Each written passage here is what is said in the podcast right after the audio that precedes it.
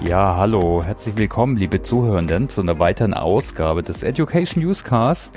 Heute haben wir ein Thema, das hat sich die Community schon gewünscht, und zwar geht's um Widerstand, Widerstand gegenüber Veränderungen und zwar bei Organizational Change, also nicht unbedingt bei individuellen Veränderungen, ne, da gibt es sicher auch einiges, hängt aber sicher auch damit zusammen. Und ich freue mich super über einen Experten, der heute dabei ist, der Professor Dr. Jürgen Radl von der HTW Berlin. Hey, hi Jürgen, toll, dass du dabei bist. Hallöchen Thomas, vielen Dank für die Einleitung. Ja, du, vielleicht stellst du dich ganz kurz mal vor, wer bist du, was machst du, was war so deine Reise bis jetzt? Gerne, gerne. Ja, Professor klingt erstmal so ein bisschen langweilig, ähm, so ein bisschen theoretisch, aber ich habe tatsächlich mal lange Zeit in der Praxis verbracht, über äh, knapp zehn Jahre, glaube ich, waren's, und immer klassisch im HR-Bereich, also im Personalbereich. Und da war eins meiner Leib- und Magenthemen immer Change, also wie wahrscheinlich für ganz, ganz viele. Also man kommt einfach nicht drum rum und habe Change immer sehr klassisch als Projekt gesehen. Also man muss das sauber aufsetzen, muss eine Stakeholder-Analyse machen, muss dann, das macht ihr ja auch, äh, gibt's ja bei SAP, dass das Thema Embark-Workshops und all solche Sachen, hab das auch immer sauber durchgeplant und mich hat immer die Frage beschäftigt, wie können wir erfolgreichen Change planen? Also ist der Erfolg im Vorfeld planbar? Hab dann auch die Promotion drüber geschrieben und habe gedacht, na ja, okay, es ist planbar, aber wir verlieren die Leute teilweise damit. Also wir, wir sind erfolgreich, was auch immer das heißt. Da geistert ja diese Zahl rum, 70 Prozent aller Change-Prozesse scheitern. Die ist Quatsch, mhm. die Zahl, aber verkauft mhm. sich sehr gut. Und habe mir dann die Frage gestellt, warum verlieren wir eigentlich die Leute? Und bin dann eher durch Zufall beim Tavistock Institut auf der Leicester-Konferenz gelandet. Und das ist eine zweiwöchige Konferenz, die aber nicht Konferenz ist im klassischen Sinne, wie wir uns das jetzt vorstellen, sondern man ist im Prinzip zwei Wochen lang mit sich selber und mit Gruppen konfrontiert. Und da ist mir klar geworden, so wie ich Change sehe, also als rein strukturelles Projektthema, das funktioniert halt nicht mehr. Weil das ist der Grund, warum viele Sachen scheitern. Dann kommen wir vielleicht doch zum Individuum zurück, also dem mhm. Individuum in der Organisation, die dann letztendlich Widerstand zeigen und die dann unrund laufen. Also man sagt auch mal liebevoll die, die mittlere Management als die Bremsschicht. Und was passiert da eigentlich? Und habe über mich, also über meinen eigenen Widerstand in so einem Veränderungsprozess gemerkt, Mensch, da ist doch mehr. Und seitdem treibt mich dieses Thema unheimlich um und die Frage, wie kann man Leuten helfen, ohne dass das jetzt sozialromantisch ist, sondern wie kann man Change geschmierter machen, also dass es am Ende besser läuft. Und das mm. heißt für mich nicht nochmal eine Stakeholder-Analyse oder eine Risikoanalyse, sondern auf die Menschen drauf gucken, auf den Change-Prozess, im Prinzip auf das untere des Eisbergs. Und das mache ich jetzt seit etwas mehr als zehn Jahren an der HTW mit irrem Spaß dabei, gerade weil ich auch immer wieder den Anschluss an tolle Unternehmen habe, ne, mit denen ich das diskutieren kann. Okay, ja, also wir wollen heute so ein bisschen den Podcast strukturieren, mal drauf zu schauen, warum ist es überhaupt ein Thema und dann natürlich, also ich finde es super spannend, auch da ein bisschen Erklärmodelle zu liefern äh, mhm. und dann aber auch nochmal für alle Praktiker und Praktikerinnen natürlich drauf zu schauen, ja, was, was machen wir jetzt überhaupt, ne? was sind jetzt so Tipps und du hast es schon angesprochen, ne? das ist emergent, das ändert sich immer, ist dynamisch, wir, ist meistens in irgendeinem System, also da gibt's aber trotzdem gibt's ja sicher äh, gut Practices. Vielleicht fangen wir mal an, warum ist es überhaupt ein Thema? Ne? Also ist ja irgendwie ganz normal, dass man sich ändert, äh, dass man sich ändert, aber auch, dass es einen Widerstand gibt. Ne? Äh, ja, was, ja. was glaubst du? Du hast schon von naja. Laufen äh, äh, geredet. Ja, ja, also ich glaube, das Widerstand, es ist halt einfach lästig, ne? Also wenn man das aus der organisationalen Sicht sieht, also man kommt irgendjemand, hat eine tolle Idee, will irgendwas machen und dann kommen die Leute und äh, in Anführungszeichen stellen dann blöde Fragen und wollen nicht mit oder haben dann hier nochmal was, wo sie sagen, Mensch, da will ich nochmal rein und das macht's kolossal lästig, also weil wenn alle so wunderbar die gleiche Vision teilen würden, dann wäre ja alles so einfach, aber so ist es halt nicht. Vor allem wenn jetzt so Generationen reinkommen, und das kriege ich ja mehr und mehr auch mit über die Hochschule mit den Studierenden, die, ich sag mal, ganz, ganz wertschätzend einen eigenen Kopf haben und die sagen, ich will das aber nicht so oder ich will das aber anders haben. Und das ist nicht nur die Generation, die das reinbringt, das hatten wir immer schon, weil am Ende in einem Change-Prozess die Wahrscheinlichkeit, dass man was verliert, ist einfach maximal hoch. Und das ist halt auch einfach der Hauptgrund, warum die Leute irgendwann Widerstand zeigen. Und das machen die noch nicht mal böswillig, sondern sie machen es, weil sie einfach merken, es hakt. Also Veränderungen, die wir aus Organisationssicht oft sehr, sehr positiv anpreisen, hat ja einen großen dramatischen Faktor auch, weil im Zweifelsfall bedeutet das, dass die Leute auch was verlieren.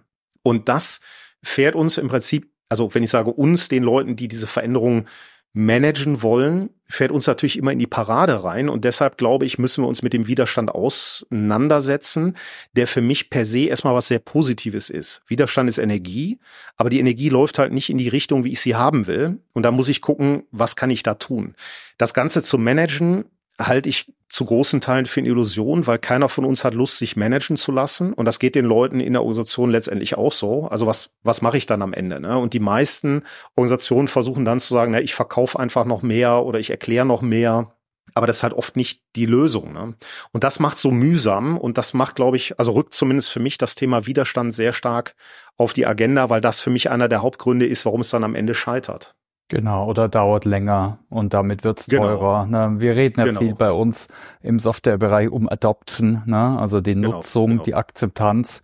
Klar, und wenn die eben geringer ist, dann und die Leute parallel Excel nutzen oder dass die Software nicht richtig, sage ich mal in Anführungszeichen, ne, dann äh, ja. Klar. Oder hast, hast du vielleicht noch ein, zwei Beispiele, wie äußert sich das so? Ne? Wie sieht es aus? Es gibt der verdeckten Widerstand, es gibt der offenen Widerstand, da gibt es sicher unterschiedliche Arten auch. Ja, ja, also offen finde ich finde ich immer wunderbar. Also ich mag das, bin auch schon mal angeschrien worden in Meetings und das finde ich eigentlich sehr heilsam, weil dann ist ist mal raus und man weiß sehr klar, worüber redet man da. Schlechter ist das, finde ich, wenn es so verdeckt ist. Also wenn die Leute das halt machen, was sie eh immer schon gemacht haben. Du hast gerade Excel erwähnt, also ich habe diverse Projekte mitbekommen, wo irgendeine Software eingeführt werden sollte, was auch immer. Und SAP ist ja mit Sicherheit schon mal die, die ganz große Geschichte. Und die Leute machen einfach Excel und dann habe ich die gefragt, warum macht ihr das? Und die sagen, ich vertraue dem System einfach nicht. Also Excel kennen die seit 20 Jahren und die wissen, wie das funktioniert, also arbeiten die mit Excel. Die, die haben eigentlich eine gute, eine gute Intention dahinter, aber es funktioniert halt nicht. Oder gerade erlebt, es soll Kommunikation verändert werden in der Organisation. Das heißt, es sollte eine App eingeführt werden und die Leute sollen über die App kommunizieren. Bisher haben die Leute über WhatsApp kommuniziert. Die Leute kommunizieren aber weiter über WhatsApp und die Frage ist, warum tun die das? Weil die Organisation will das nicht. Und dann haben wir festgestellt, na ja, einer der Gründe ist, den Leuten ist nicht klar, was ist jetzt wirklich der Mehrwert der neuen App gegenüber WhatsApp und die Führungskräfte selber nutzen auch noch WhatsApp und damit ist das Thema natürlich tot. Ne? Also die machen es einfach nicht. Okay, ja, vielleicht schauen wir einfach mal auf Erklärmuster oder Modelle, oder? Da hast ja du aus der Wissenschaft, aber vielleicht auch so aus der Erfahrung sicher ein paar an der Hand. Also ob es jetzt eine, ne, eine Software-Einführung ist oder eine Reorg, es gibt ja ganz unterschiedliche Änderungen. Hm. Aber ich würde mal sagen, Widerstände, die entstehen ja immer, mehr oder weniger. Ja, ja. Ich habe mal dein Video-Channel, den packen wir in die Shownotes äh, für alle. Ne? Können, äh, lohnt sich auf jeden Fall da mal reinzugucken. Der YouTube-Channel, da hast du zum Beispiel äh, eine eher psychodynamische Erklärung hast du da geliefert. Vielleicht können wir da mal drauf genau. eingehen. Ne? Ja, gerne, gerne. Also ich sag mal so, also grundsätzlich Widerstand gibt's immer, glaube ich, weil Leistung erstmal runtergeht, wenn man eine Veränderung hat. Man kann das mal ganz einfach testen. Üblicherweise, wenn du die Maus auf der linken Seite hast, mit der linken Hand bedienst, leg die Maus mal auf die rechte Seite und fang an, mit der rechten Seite zu bedienen. Du merkst sofort, deine Performance geht runter.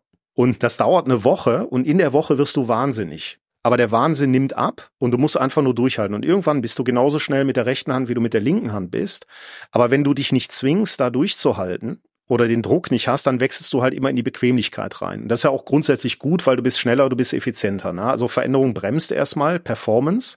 Das heißt, muss man sich auch mal leisten können. Und wo du sagst, das Psychodynamische oder systemisch psychodynamisch, das Interessante dabei finde ich, für mich ist der Widerstand gegen Veränderung wie so ein Immunsystem. Das Immunsystem will dich schützen vor negativen Einflüssen. Und das, was körperlich bei uns funktioniert, funktioniert halt auch psychisch.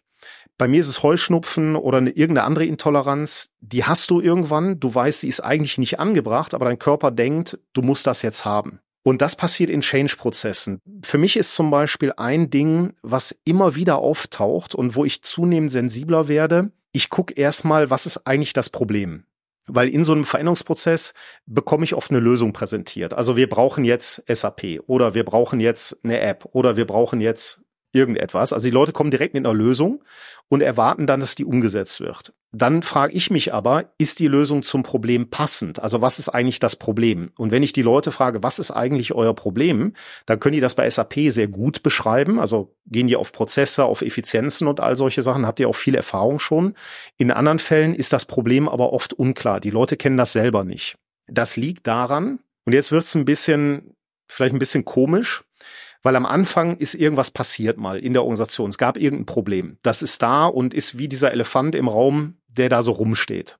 Da redet aber keiner drüber, weil das zu unangenehm ist. Die Leute versuchen, Konflikte zu vermeiden, versuchen denen aus dem Weg zu gehen und sagen, das wird sich schon irgendwie lösen.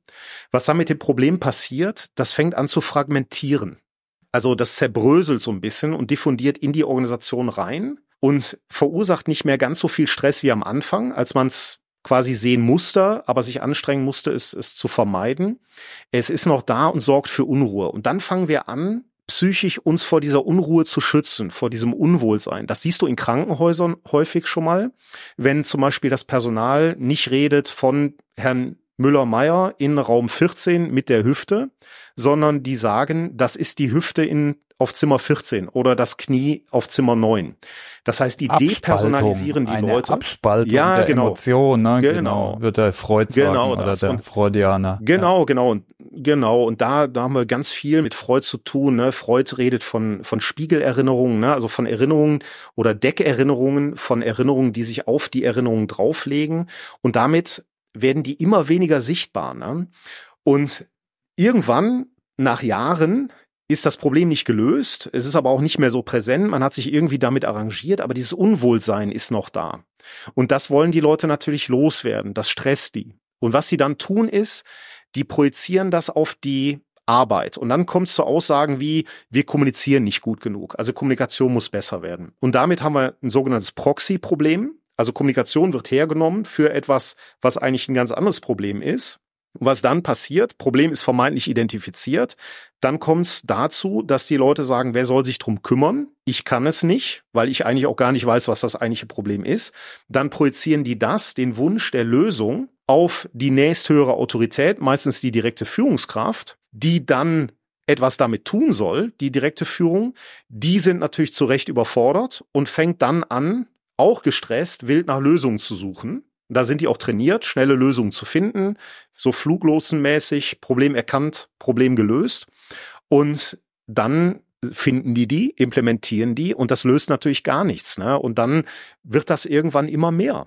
Und je länger die Historie von so einer Organisation ist, also gerade guckt ihr inhabergeführte Organisationen an, die teilweise 100 Jahre, mehrere Generationen hinter sich haben, die schleppen natürlich unglaublichen Ballast mit sich rum. Ne? Jetzt könnte man meinen, bei Startups ist das anders, aber die bauen auch sehr schnell sehr viel Ballast auf, weil die Leute einfach ganz oft nicht drüber reden können oder auch nicht drüber reden wollen. Ja, genau. Ich glaube, ein Punkt ist auch, na, also nicht jeder hat das gleiche Problem, wenn du jetzt von Problem redest und Korrekt. Also ist ein großer Unterschied, ob jetzt der das. Top-Management mehr Transparenz äh, haben will in irgendwelche Zahlungs- oder Produktströme. Das interessiert jetzt mal den, individuellen Nutzer mal gar nicht. Der will eben seinen Job machen ohne großen Stress, ne? Und dann ist ja vielleicht Genau. auch gerade der Stress wieder der Trigger, ne? Oh, ich muss da jetzt was ganz anderes machen. Aber wo ist jetzt mein Vorteil? Genau. Ich denke, das ist ja sicher auch oft äh, sicher einer der Gründe. Okay. Absolut, ne? Also der Vorteil, what's in it for me, ne? Also wenn Mhm. ich nicht sagen kann, was ich davon habe, dann wird es schwierig. Und ganz ehrlich, in den meisten Veränderungsprozessen, ja klar, ich höre das, was das Top-Management mir sagt, aber habe ich da wirklich merkbar was von? Tendenziell würde ich sagen eher nein. Oder guck dir Digitalisierung in den Behörden an. Die einzelne Person auf dem Amt, was hat die davon, wenn sie digitalisiert? Ich habe mal in einer Organisation erlebt, weiß nicht in Deutschland, war, war woanders, die sagen, na ja, wenn ich digitalisiere, schaffe ich mich ja selber ab. Also der Klassiker. Und warum soll ich das tun? Und die Leute individuell, die trifft's dann im Zweifelsfall nicht. Die behalten eher ihren Job, wenn man es mal so sagen will. Aber ganz oben haben wir die Schwierigkeiten, weil am Ende nichts passiert. Ne? Und auch nachvollziehbar. Also ich habe mal ein paar Sachen mitgeschrieben. Also sicher der Klassiker ist der Unklarheit, Unsicherheit, Angst. Aber was ich auch gut fand, war natürlich die Performance geht runter. Mhm. Das will ich ja auch nicht. Ne? Mhm. Natürlich ein Ding, auch so landläufig, weiß nicht, ob es da eine Theorie dahinter gibt, das Gehirn oder der Mensch, der source ja Energie aus, weil wenn ich immer alles 100 Prozent wahrnehmen würde, würde mein Kopf explodieren. Also ich muss ja Sachen unterbewusst machen. Und bei neuen Sachen, man merkt es beim Autofahren, ist immer ein gutes Beispiel, da bist du halt super gestresst. Du willst einfach Stress reduzieren durch Korrekt. Gewohnheiten, ne? Und äh, Korrekt das ist wahrscheinlich dann auch ein Punkt, ne? Genau, wo man eben in den Widerstand läuft. Korrekt. Gibt es noch andere Modelle oder oder jetzt auch aus dem psychodynamischen? Ich weiß, du hast da so einen ganzen Kreislauf aufgemalt, da ja, geht dann ja. über Fake Problems äh, immer weiter. Ja, genau, das wäre jetzt ein bisschen viel, ne? Ich meine, mhm. kannst jetzt zum Beispiel, guck dir soziale Verteidigungsmechanismen an, Ego-Defenses. Mhm. Ganz interessant. Also diese Abspaltung, ne? Also die Hüfte in Raum 14, das ist eine Möglichkeit. Mhm. Was wir in Organisationen oft haben, ist dass wir anfangen zu rationalisieren beispielsweise. Ne? Oder wir ziehen uns auf Definitionen zurück oder wir diskutieren vermeintliche Fakten. Also wir verstecken uns hinter den Daten und tun so, als würden wir doch über relevante Dinge reden, aber eigentlich reden wir nicht über die wirklich wichtigen Sachen, weil die wirklich wichtigen Sachen, die sind problematisch. Ne? Und da gibt's eine ganze Reihe von diesen Defenses. Humor zum Beispiel ist einer meiner Lieblingsdefenses, weil es selber auch eine von meinen ist. Also wenn ich gestresst bin, dann fange ich immer mal an, Witzchen zu machen, um so ein bisschen die Spannung für mich auch zu lösen. Und seitdem ich das entdeckt habe, sitze ich immer in Gruppen und habe so ein bisschen eine Antenne dafür, wenn die, die Gruppe anfängt zu lachen. Dann frage ich immer, was ist denn hier gerade? Also haben die jetzt gerade eine gute Zeit, ne? was durchaus sehr, sehr wünschenswert ist, oder löst dieses Lachen eine Spannung, die in der Gruppe ist? Und wenn ja, was ist die Spannung? Über die hier keiner spricht, aber die sich gerade lösen muss. Und so gibt's ganz, ganz viele Defenses, die wir nutzen, die uns oft sehr unbewusst sind, und wenn wir die erkennen bei anderen, dann um Gottes Willen, die denen jetzt nicht einfach wegnehmen, so nach dem Motto, Mensch, du hast gelacht, du hast doch bestimmt hier dieses oder jenes Problem. Also wenn man das so einfach tun könnte. Weil wenn man denen die Defenses wegnimmt, dann wiederum haben die natürlich auch keinen Schutz vor dem Stress, den die gerade empfinden. Und das ist natürlich problematisch. Ne? Und das zu balancieren, also wie viele Defenses lasse ich den Leuten und wann fange ich an, die denen wegzunehmen? Und wann fange ich an, wirklich nach dem Problem zu graben? Das ist eine schwierige Frage. Da hätte ich jetzt auch kein Rezept. Ich erlebe das oft so, wenn ich bei einem Partnerunternehmen bin und sage, Mensch, lass uns doch mal über euer echtes Problem reden. Dann fangen die an, mich abzustoßen, weil ich den Systemfrieden natürlich gefährde. Ne? Also ich frage nach den Dingen, die nicht gefragt werden dürfen eigentlich. Und das versuchen die zu verhindern unbewusst und damit schaden die natürlich langfristig der Performance des Systems. Ne? Mm. Ja, Performance und uh, Funktionalität sind da so Begriffe. Ich denke, was man wahrscheinlich machen muss, aber da kommen wir nachher dazu. Jetzt, was machen wir jetzt? Äh, ist es einfach zu erkennen und zu analysieren. Genau. Da macht ja die Stakeholder-Analyse wieder Sinn, dass ich gucke, wer wo ist, wer mit welchem Widerstand. Aber lass ja. mal auf die Modelle gucken. Also ich ja. habe bisschen recherchiert, was ich mir vorstellen könnte. Da manche Sachen wie gelernte Hilflosigkeit, das ist eher so passiver ah. Widerstand, mhm. oder? Könnte man sich vielleicht vorstellen. Ja, passiver Widerstand ist natürlich super. Äh, Dienst nach Vorschrift. Ne? Also wenn du ein System lahmlegen willst, dann machst du einfach Dienst nach Vorschrift, weil kann dir ja keiner was vorwerfen. Ne? Ähm, ich habe halt sogar gelernt. Also dass ja, ja, ja. meine Meinung eh niemand interessiert, dann, dann mache ich halt. Ja, du. Korrekt, korrekt. Und ja. das hast du, das ist, das ist die Problematik jetzt wieder mit Führungskräften. Ich bin immer sehr vorsichtig hm. zu sagen, ja, die Führungskräfte sind schuld, ne, weil das ist zu einfach. Hm. Aber inkompetente Führung, was auch immer das heißt, ist nicht besprechbar. Es geht nicht. Und wir alle kennen in Organisationen ja Leute, die jetzt tendenziell eher vielleicht keine guten Führungskräfte sind. Wie gesagt, was auch immer das heißt, wäre eine eigene Podcast-Folge. Aber es, das ist nicht diskutierbar. Was dann passiert ist, Führungskräfte, die in eine Rolle kommen, in diese Führungsrolle. Die Rolle hat meistens massive Vorteile. Du kriegst einen Dienstwagen, du kriegst ein Eckbüro, all die tollen Sachen, hast mehr Gehalt, kriegst Anerkennung und all solche Sachen. Dann gehen die Führungskräfte in diese Rolle rein und wollen die auch ganzen Herzens wirklich gut verkörpern, was auch immer das heißt. Eine Rolle auszufüllen ist nichts als Fantasie. Also die Organisation hat eine Fantasie, wie die Rolle ausgefüllt werden muss, und die Person hat eine Fantasie. Sage ich meinen Studierenden immer, die Organisation denkt, dass ich als Professor auf eine bestimmte Art und Weise Lehre machen soll. Oder die Leute, die uns jetzt zuhören, die haben ein Bild im Kopf, was ein Professor sein soll oder wie der sein soll. Ich habe auch eine Vorstellung davon. Und oft sind die Vorstellungen nicht deckungsgleich. Und das führt zu Stress, weil als Führungskraft will ich natürlich mir selber und auch andere zeigen, dass ich gut bin. Wie gesagt, was auch immer das heißt. Ne? Jetzt bin ich aber in vielen Fällen nicht gut, aus verschiedensten Gründen. Und die Leute merken das. Die Leute sagen mir das aber nicht klar aus zwei Gründen. Entweder haben sie gelernt, dass wenn sie mir was sagen, gibt es einen negativen Backlash, also die werden bestraft. Und je geringer mein Selbstbewusstsein als Führungskraft ist, umso wahrscheinlicher, dass ich die Leute bestrafe.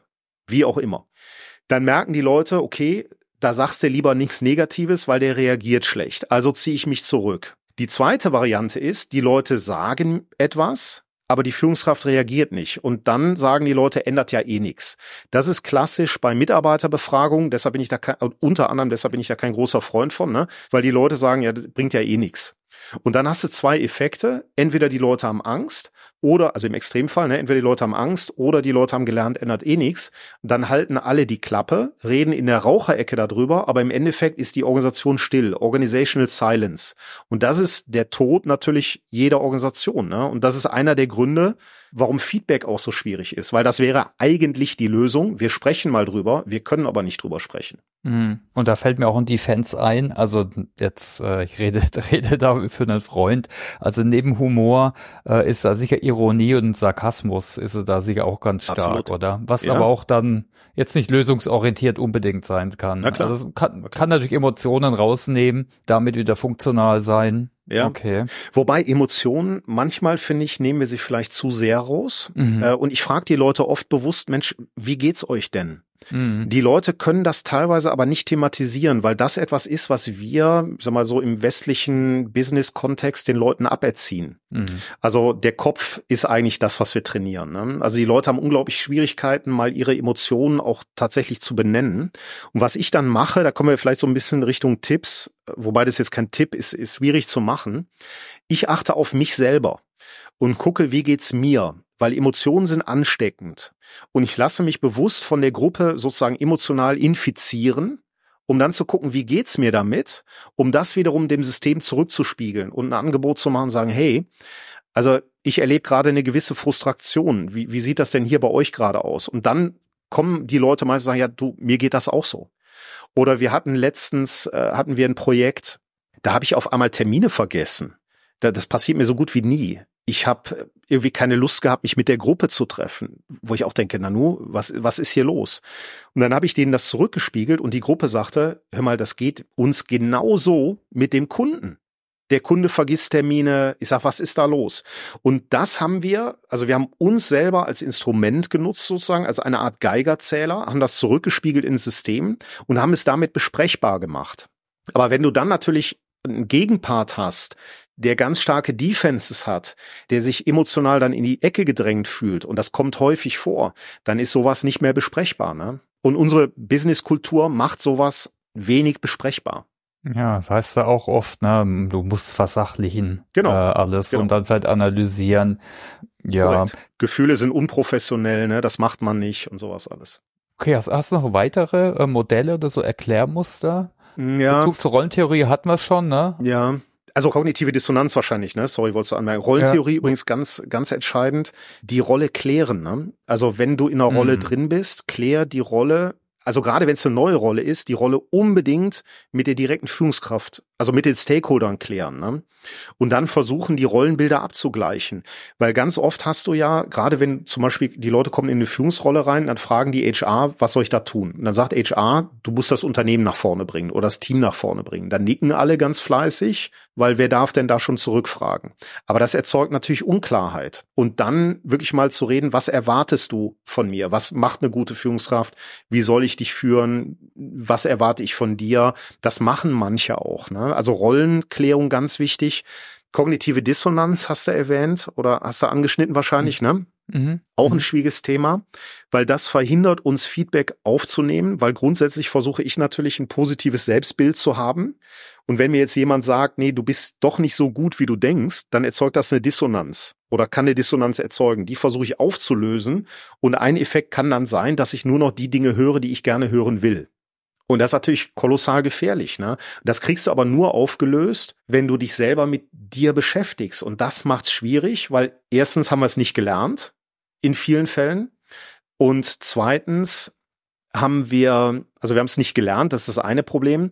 Und das zweite Problem ist ganz häufig, dass wir gar nicht die Zeit dafür haben oder uns die Zeit nicht nehmen. Also guck dir Organisationen an, die sind total getrieben, die Leute sind getrieben, gerade auf Führungsebene. Gute Führungskraft in Anführungszeichen arbeitet ja immer noch 10, 12 Stunden am Tag, ne, im Zweifelsfall. Und die nehmen sich nicht die Zeit, mal über sich nachzudenken. Und das ist ein großes Problem aus meiner Sicht. Was haben wir noch? Kanarienvogel vielleicht. Also mhm. das ist auch spannend. Vielleicht als, als letztes Thema noch. Du hast immer so Leute in solchen Prozessen, die sind so die Troublemaker die sind unbequem. Und für mich sind das Kanarienvögel. Kanarienvögel wurden früher, ich weiß gar nicht wann, in, in Kohlenminien mitgenommen von den Bergleuten. Weil Kanarienvögel wohl ein ähnliches Lungensystem haben wie die Menschen. Die genaue biologische Erklärung kenne ich da jetzt nicht. Aber wenn die Luft toxisch geworden ist, sind die Kanarienvögel gestorben und umgekippt. Und sobald das passiert ist, sind die Bergleute rausgerannt weil die Luft toxisch geworden ist. Der Kanarienvogel natürlich viel schneller betroffen war als alle anderen. Oft sind Leute in Gruppen, es gibt ja immer, hast du eine Mitarbeiterversammlung, stehen ja immer dieselben auf. Mhm. Und das sind für mich Kanarienvögel, die zwitschern, zum Glück fallen die nicht um, sondern die zwitschern nur sehr laut. Und die sollte man nicht als nervig abstempeln, sondern da sollte man sagen, Mensch, das ist wie so ein Vulkanausbruch, der zeigt, in dem System köchelt etwas. Und das sind die einzigen, die uns sagen, was da gerade köchelt. Also die Leute finde ich extrem interessant, auf die mal zu hören und dann versuchen rauszuschälen, was passiert da eigentlich gerade.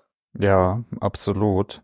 Also bei mir gingen jetzt ganz viele Lampen im Kopf an, äh, immer parallel. Aber einen Punkt habe ich noch. Ja. Wir hatten schon mal einen Podcast, wo wir ein bisschen in die ähnliche Richtung diskutiert haben, aber da ging es nicht um Widerstand, sondern Veränderungskompetenz. Mhm. Also könnten wir jetzt so sagen, ja, das ist jetzt so ein bisschen so auch aus der positiven Psychologie beeinflusst oder gibt es auch so im Englischen den Begriff Readiness for Change.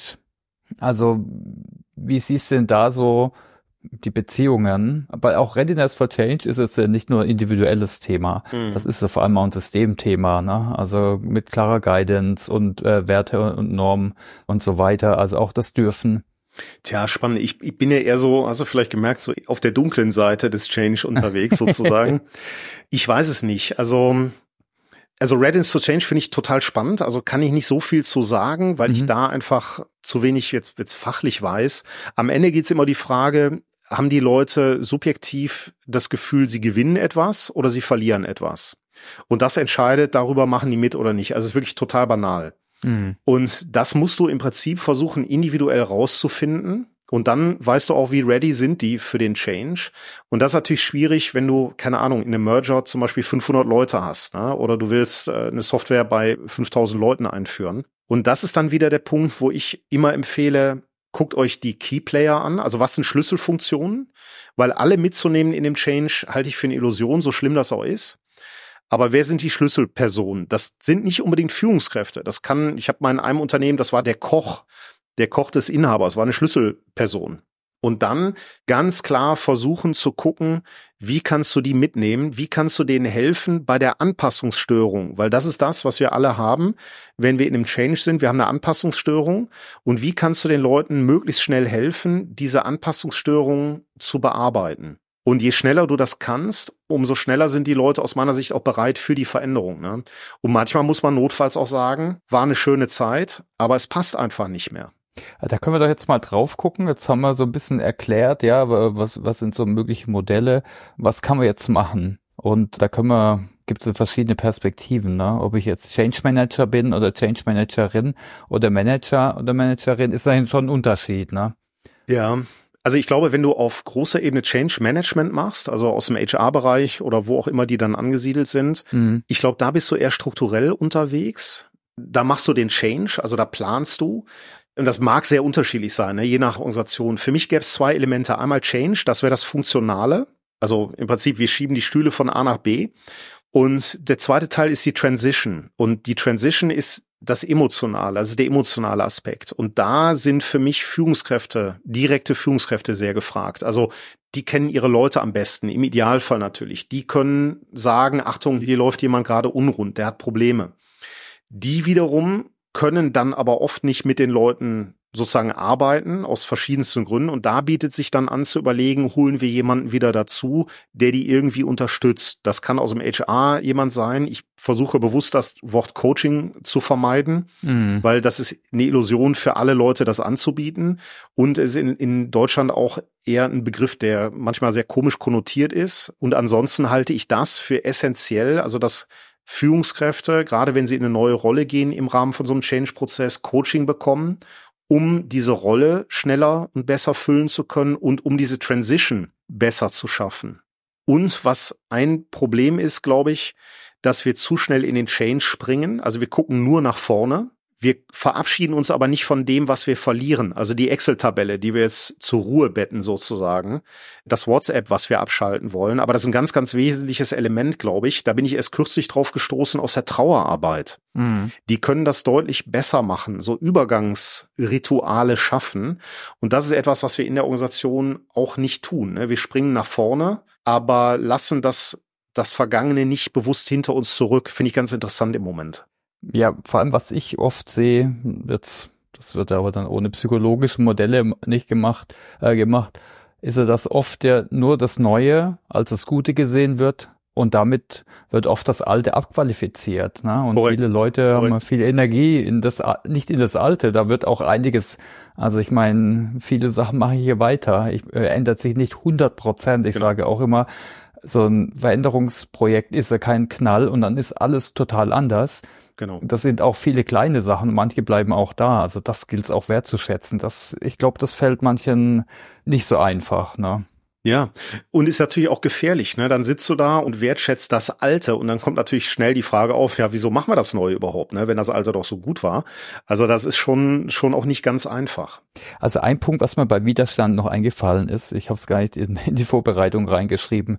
Ich weiß es, weil du hast Trauarbeit angesprochen. Das ist ja jetzt wissenschaftlich gar nicht so wirklich so wirklich untersucht und kommt eben auch nicht aus dem Change Management, sondern aus der Trauerarbeit. Aber die meisten, wenn du irgendwas von Widerständen hörst, dann erzählen sie was von Kübler-Ross und der bekannten äh, Kurve. Ja. Wie auch immer, also Kritik hin und her. Ich meine, das thematisiert auf jeden Fall ja Verlust und Emotionen. Äh, Absolut. Wie findest du das Modell denn? Also hey, kann schon hilfreich sein auch, oder? Ja, ja, ich finde es einen guten Start und ich finde, also da ist auch wirklich viel dran. Also auch mal ganz gern die Change-Kurve genannt, also mhm. so unterschiedliche Darstellungen. Also Kübler-Ross, die hat das schon gut gemacht. Also es gibt Leute, die sagen, naja, das gab es auch vorher schon. Also da gibt es verschiedene Abwandlungen. Tolles Buch in dem Zusammenhang, William Bridges heißt er, glaube ich. Mhm. Der hatte im Prinzip drei Phasen. Also der, er sagt Letting Go, dann bist du in so einer Neutral Phase und dann fängt das Neue erstmal an. Und die sagen halt, erstmal verabschieden. Und dann bist du in einer neutralen Phase, dann bist du noch nicht offen für Neues und dann erst kannst du in das Neue reingehen. Und wir katapultieren die Leute in das Neue rein. Und bei Kübler-Ross, der Nachteil finde ich manchmal, die Leute haben das Gefühl, es ist ein lineares Modell. Also ich arbeite mich von vorne bis hinten durch und muss da einfach nur lange genug durchhalten. Aber die Grundidee, dass das aus der Trauerarbeit kommt oder dass organisationale Veränderung eigentlich mit Verlust zu tun hat, mit Trauer zu tun hat, das ist was, was mir oft in der Diskussion fehlt. Also Change wird als was Positives dargestellt und, und man muss sich doch freuen und Veränderung ist gut. Aber nee, Veränderung ist auch mal mühsam und schlecht und wir wollen es einfach nicht. Aber es hilft ja nichts, ne? Wir müssen es tun. Da, ich kann sie gerade für die Gäste, die es nicht kennen, ich habe es gerade mal kurz gegoogelt, ne? Da geht's eben um so Emotionen wie äh, Schock, Ablehnung, Verwirrung, Trauer genau. und irgendwann später erst die, äh, die Akzeptanz. Ne? Das ist eben so eine, so eine Kurve, die zuerst hochgeht, dann runter und dann hoffentlich wieder genau. auf einem Plateau, was dann hoffentlich in irgendeine Art Akzeptanz äh, geht, ja. Genau, und das Problem ist halt, am Anfang ist ja alles sehr stabil, ne? das ist Stabilität, so und dann, ihr habt das immer mal wieder erlebt bei Organisationen, die ins Trudeln geraten sind, dann die Leute sagen, ist doch alles in Ordnung. Und dann gibt's üblicherweise sonntags das Krisenmeeting mit allen, die Controller haben die Zahlen aufbereitet, die werden dann gezeigt. Und dann gibt's erstmal Denial, nee, das kann nicht sein. Die Zahlen stimmen nicht oder irgendwas. Ne? Und irgendwann, wenn es dann keinen Ausweg mehr gibt, werden die Leute sauer die werden wütend. Und das ist erstmal gut, weil Wut ist Energie. So, und dann fangen die an, halt zu gucken, wie kann man damit arbeiten? Dann versuchen die zu verhandeln im Zweifelsfall und sagen, nee, wenn ich, wenn ich, lass uns doch nicht Leute rausschmeißen, sondern lass uns doch mal überlegen, vielleicht wenn wir weniger reisen, kriegen wir das noch hin. Funktioniert aber auch nicht. Und dann rutschen die in so eine Phase rein, wo die immobil sind, wo die nicht wissen, was los ist. Da ist so ein bisschen Fatalismus und die ist gefährlich, weil wenn die Leute da natürlich hängen bleiben, ist das problematisch. Mhm. Das heißt, da muss man versuchen, die irgendwie wieder rauszuziehen. Und dann geht irgendwann das Verhandeln wieder los. Dann fängt Politik an wird's ganz hässlich, äh, dann, dann diskutiert man über Budgets und all solche Sachen und irgendwann fangen an, die Leute sich dran an zu gewöhnen. Ne? Aber das, das dauert halt. Also da gibt's eine andere Studie, die ist ganz schön, sagt man so, man ist ungefähr 12, 14, 16 Monate in dieser Trauerzeit drin und dann soll die Adoption aber da sein. Also dann soll die Acceptance da sein. Und wenn man dann immer noch in dieser Trauerphase drin hängt, und, und immer noch nicht angefangen hat, sich an das Neue zu gewöhnen, dann wird es langsam problematisch, weil dann ist das Risiko, dass man diesen Schritt halt nicht mehr hinkriegt. Also, sag mal, ein Jahr, anderthalb hat man vielleicht Zeit, aber dann muss man die Leute so weit haben, dass sie auch mitmachen. Ne? Ja, sonst wirst also im Beziehungsleben wirst du sonst depressiv. Das will man ja im Arbeitskontext ja auch nicht sein, ne? Naja, ich meine, der Klassiker ist ja change it, love it, leave it oder burn out, ne? Und dann richten sich die Leute halt ein. Das ist natürlich kolossal schlimm für eine Organisation, ne? Hm. Hast du noch andere Tipps? Also als sicher die Emotionen reflektieren, Coaching, also Führungskräfte begleiten, also Achtsamkeit fällt mir natürlich noch ein. Es bei uns wird stark propagiert, um ja emotionales Erleben äh, vielleicht zu reflektieren. Ja, hast du noch andere Tipps, um mit Widerständen äh, umzugehen? Also ich kenne schon auch in der Stakeholder-Analyse und Change Readiness, da werden auch Widerstände am Anfang mal angeguckt, aber dann eher so auf Persona-Zielgruppenebene, jetzt nicht mit den Leuten unbedingt dran gearbeitet, mhm. außer man macht Interviews oder so.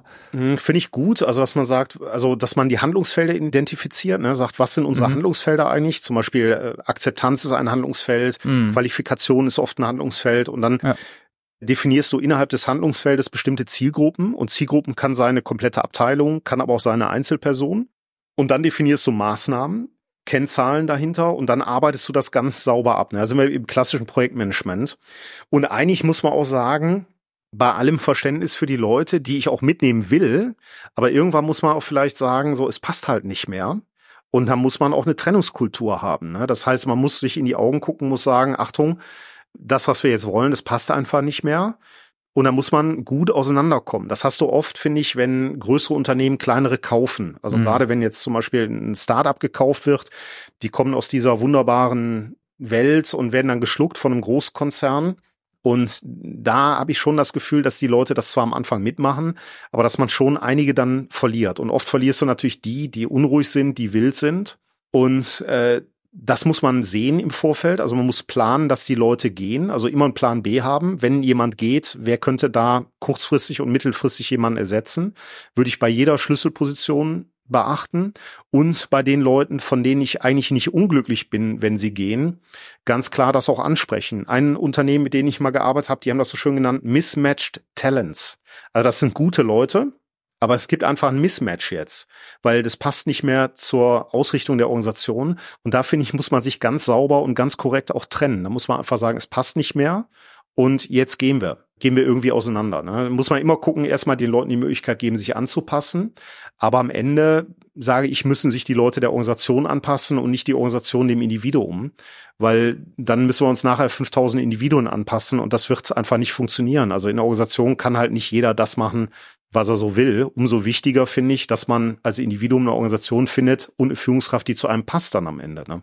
Aber liegt es manchmal nicht daran auch, ne, wie die Veränderungen, ich würde mal sagen, entschieden werden und dann vorbereitet? Also ich meine, der Klassiker ist er, ich binde einfach niemand ein. Klar. Jetzt nur sag mal, Vorstand und im schlimmsten Fall noch ein paar Berater von McKinsey oder wo auch immer her, die den Kontext und die Emotionen gar nicht kennen. Die machen irgendwelche Analysen mit Gemeinkosten oder was auch immer, gucken auf die Kosten. Und schon allein dadurch, dass vielleicht sogar wichtige oder auch unwichtige Menschen gar nicht eingebunden werden, ist ja schon Widerstand auch, oder? Ja, wobei muss ich, muss ich gestehen, ist mir auch schon mal passiert. Mhm.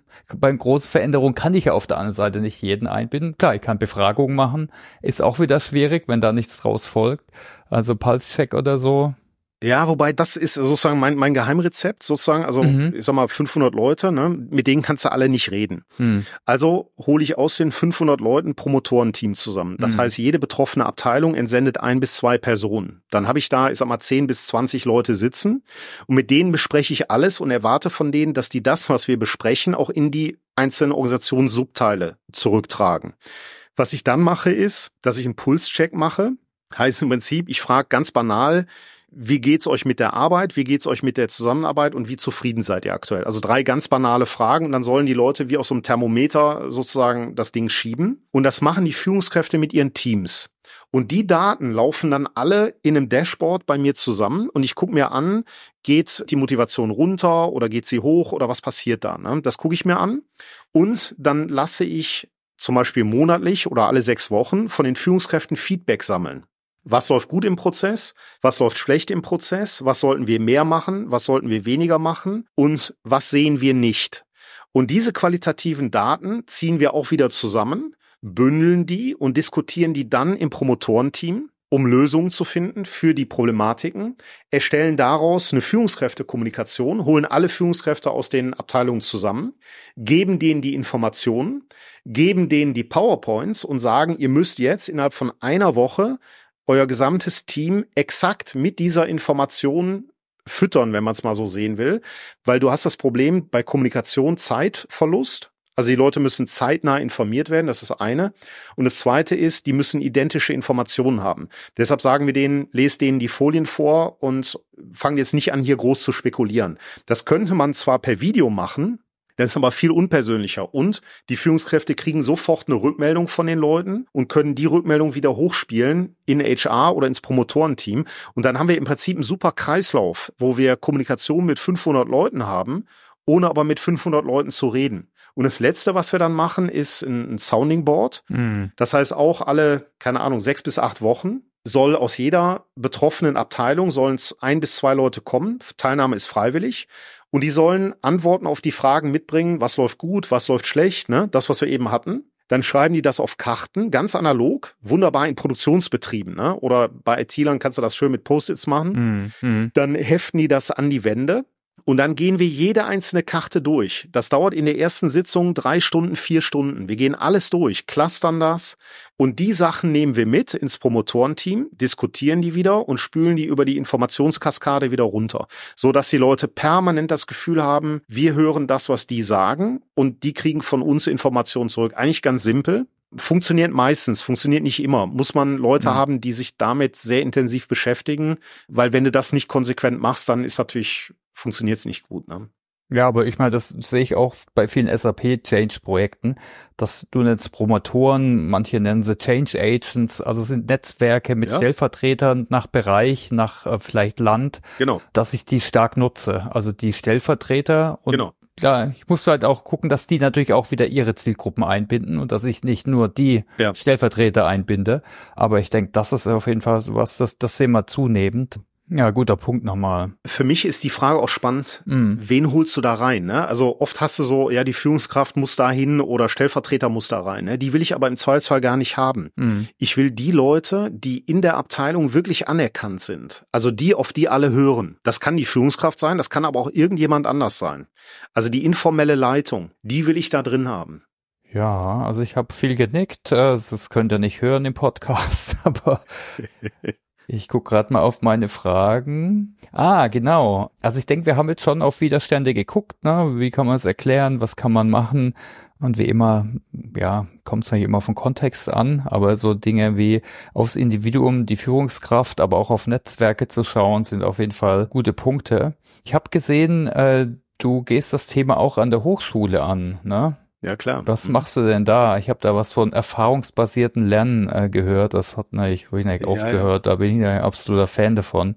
Also, äh, tja, ist schwierig. Wie, wie erkläre ich das? Also, ich sag mal so, wir, wir können natürlich über die Theorie reden, ne? Und alle Leute mhm. sagen, ja, okay, ich verstehe das mit den Defenses und all solche Sachen. Aber was ich tue, ist, ich lasse die Leute Veränderungen erleben. Zum Beispiel eine Sache ist, was ich zum Beispiel mache, ist, bevor ich die Leute überhaupt sehe, kriegen die ein Video von mir und ich installiere ganz harte Regeln. Also eine der Regeln ist zum Beispiel, wenn ich ein Handy sehe im Vorlesungsraum, beende ich sofort die Vorlesung. und gebe den Leuten dann Literatur zu lesen. Und die Literatur, die die dann lesen müssen, ist natürlich unfassbar viel. Das heißt, ich überwache und strafe. So, und da habe ich unterschiedliche, ich sag mal, Bestrafungs- und Überwachungsmechanismen, die ich dann installiere und das diskutiere ich dann mit den Leuten. Ne? Ich, ich trete auch auf im, im dunklen Anzug mit Krawatte, also schaffe eine unglaubliche Distanz ne, zwischen mir und meinen Leuten sozusagen. Und dann diskutiere ich das mit denen. Da kommt eigentlich immer sowas wie, das ist ja Oldschool-Führung, sowas wollen wir alles nicht mehr haben und wir wollen hier mitentscheiden und sowas. Und in der zweiten Stunde komme ich dann eine Woche später und sage, Mensch Leute, ich habe darüber nachgedacht, ich, also ich will gar nicht so oldschool sein.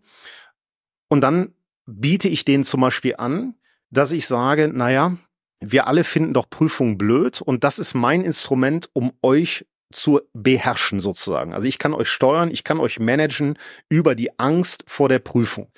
Und da sage ich denen jetzt, könnt ihr doch mal, das ist, können wir doch mal überlegen, Prüfungen sind eh blöd. Ich schenke euch 49 Punkte, indem ihr mir eine Frage sagt. Also die Leute müssen 100 Punkte haben, also mit 49 Punkten haben die im Prinzip bestanden. Ich schenke euch die 49 Punkte, wenn ihr mir eine Frage gebt, die ihr wollt. Und dann nehme ich die auf. Wir bescheißen also das System. Und dann geht eine hitzigste Diskussion los, die sich über bis zu drei Stunden zieht. Erstens, was ist hier die Mission der Organisation? wo wir ein Mitglied sind. Und wenn wir das machen, handeln wir dann nicht konträr zur Mission, die übrigens keiner kennt, ne? das ist klar. Also alle sind in der Organisation drin, aber keiner kennt die Mission. Dann diskutieren wir, ist das legal oder ist das legitim? Die Leute interessiert ganz schnell nicht, ob das legal ist, weil sie haben einen eigenen Vorteil. Dann diskutiere ich mit den Leuten, passt auf, wie kann das sein? Ihr seid hier in einem Prozess, wo ihr euren eigenen Vorteil rausziehen könnt. Und schon macht ihr das, ohne darüber nachzudenken, ist das eigentlich sinnvoll, das zu tun? Wäre das gute Führung? das zu tun? Wäre das korrekt oder wäre das nicht korrekt? Dann diskutieren wir, wer profitiert davon und so weiter. Ne? Also gibt es einen tollen Artikel in der Geo, ist, ist, äh, ist über mhm. diese 49-Punkte-Intervention, die nicht ganz unumstritten ist. Und letztes Beispiel vielleicht, wir reden dann irgendwann über selbstgesteuerte Teams, was ja auch sehr populär ist und Führung wollen wir eigentlich nicht mehr haben. Also klassische Hierarchie ist irgendwie pfui. Und was wir dann machen, ist, ich sage den Leuten, nächste Woche habt ihr die Möglichkeit mal zu diskutieren und zu analysieren, was passiert, wenn Führung nicht das tut, was sie tun soll, also wenn Führung sich zurückzieht und wie funktionieren eigentlich selbstgesteuerte Teams. Und in der nächsten Woche komme ich einfach nicht. Das heißt, der gesamte Hörsaal ist voll und ich gehe einfach nicht hin. Das und das dauert so zwischen zwei und zwanzig Minuten, wo ich dann, dann versuchen die Leute mich anzurufen, die können mich aber nicht erreichen, mein Telefon geht nicht. Dann kriege ich E-Mails, äh, wo ich denn sei, die Vorlesung, äh, sie würden doch dann gerne anfangen. Und dann schreibe ich immer zurück, also aus meiner Sicht hat die Vorlesung angefangen. Und dann bricht das totale Chaos aus. Ja, es ist Gruppendynamik äh, wirklich äh, selbst erlebt. Das ist sehr schön, ja. Ja, genau, genau. Genau, das reflektieren wir ja. dann. Ne? Also erfahrungsbasiertes Lernen und dann mhm. stellen die Leute auf einmal fest, sagen, Mensch, wir haben doch die Theorie gehabt und genau das haben wir jetzt gerade gemacht. Wie kann das denn sein? Mhm. Und da merkt man auch mal, wie unbewusst man in diese Dinger reinkippt, ne? wie unbewusst man auf einmal anfängt, Dinge zu tun, ohne dass man, dass man das mitkriegt, dass man sie tut. Und so mache ich das im Prinzip an der Hochschule. Mhm. Ja, cool. Macht Riesenspaß. Ja, es, es erinnert mich total an, an schon über 30 Jahre her bald bei mir. Ich hatte auch mal so einen Workshop zum Thema Gruppendynamik ja. und da kamen die beiden Dozentinnen rein, die haben nichts gemacht und irgendwann sind wir auch durchgedreht. Ja. Wir, genau so das. total laissez-faire, wollte ohne Regeln, da hatten wir dann auch keinen Bock. Genau. Wir wollten doch was lernen. Also haben wir dann genau. mit auch, ne? aber es war eine coole Erfahrung, ja. Genau das ja, gibt es vielleicht noch Punkte, die ich äh, vergessen habe zu fragen, jetzt gerade um Widerstände? Wir könnten eigentlich auch noch kurz Widerstände und die Besonderheiten in IT-Projekten gucken, ne? weißt du, ich komme mal mhm. von der SAP. Ja, du, boah, schwierige Frage. Also in IT-Projekten, ich glaube, gefährliche Klarheit weil IT-Projekte ja vermeintlich sehr klar sind. Ne? Du führst was ein, du misst eine Adoption Rate und irgendwann weißt du, 100% der User nutzen das System jetzt. Ne? Oder du hast harte Kennzahlen und sowas. Ne? Wie geht die Produktivität hoch, wenn die Leute was nutzen? Das ist eine gefährliche Klarheit, glaube ich, wo man sagt, es ist doch nicht so kompliziert. Man führt das jetzt einfach ein. Also was stellt ihr euch so an? Und man muss auch ehrlich sagen, man kann die Leute ja theoretisch einfach zwingen. Ne? Also take it or leave it. Also wenn die Geschäftsleitung sagt, wir führen jetzt SAP ein, dann wird SAP eingeführt. Ne? Da wird nicht groß rumdiskutiert. Und der Weg, wie das gemacht wird, ist eigentlich auch relativ klar. Ne? Und das könnte ich mir vorstellen, dass dann bei den Firmen wiederum dazu führt, dass die sagen, naja, wir brauchen jetzt nicht viel Zeit und was dann auch Geld ist, in das Thema Change zu investieren. Ne? Deshalb denke ich immer, ich bin immer froh, wenn ich mit sozusagen SAP-Lern rede, die im Change-Umfeld sind, wo ich dann denke, Mensch, ihr macht da viele Sachen eigentlich schon ziemlich gut. Ne? Äh, von daher. Ich kann viele Beispiele erzählen von Widerständen, was ich gehört habe von Kunden. Also da sind die Mitarbeitenden sehr kreativ. Also ich glaube, sicher ein Punkt ist, äh, ist eine Standardsoftware. Und wenn es Standardsoftware gibt, äh, dann ist er vielleicht, dann hat der lokale IT oder Topmanager kann dann nicht mehr seine Prozesse so machen, wie er Lust hat. Klar. Und die müssen sich ändern, ne? Und dann fangen die Widerstände erst an, ne? Die werden dann vielleicht Klar. versteckt sein, offen.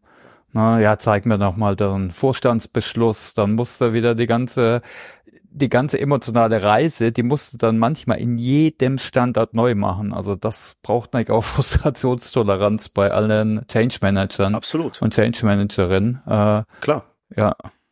Was übrigens eine Gefahr ist, weil du kommst natürlich irgendwann, das habe ich bei Leuten auch erlebt, die, die sagten, ja, ich erzähle hier jedes Mal immer das Gleiche und es nervt einfach, dass ich den Leuten immer wieder das Gleiche erzählen muss und dann mhm. kommen die in so eine Bahnansage rein. Ne? Es klingt dann irgendwann nicht mehr authentisch.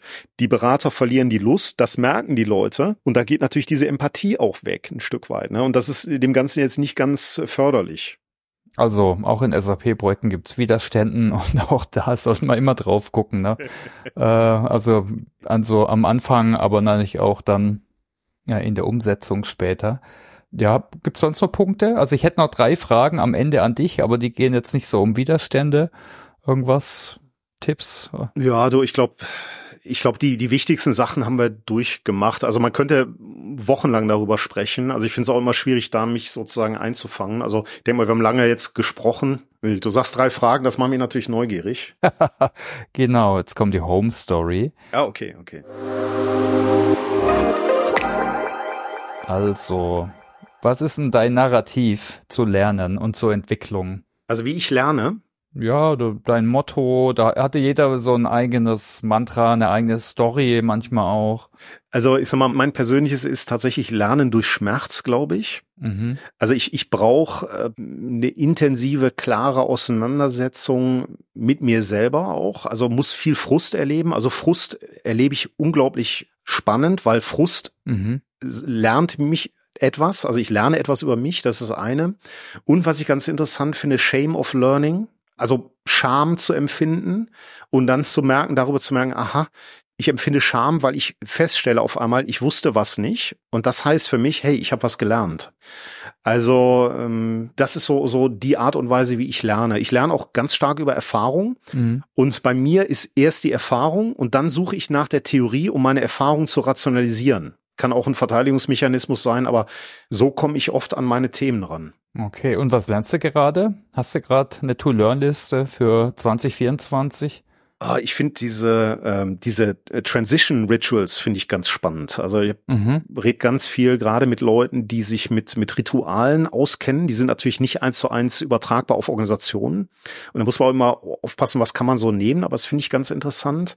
Dann finde ich ganz interessant, inwieweit kommt es zur emotionalen Ansteckung in Gruppen, die dann sozusagen negativ wird und wie kannst du damit arbeiten, indem zum Beispiel ein Führungsteam versucht auf sich zu gucken, den eigenen Wahnsinn sozusagen erkennt und darüber Rückschlüsse ziehen kann, was ist gerade in der Organisation los. Das finde ich hochspannend.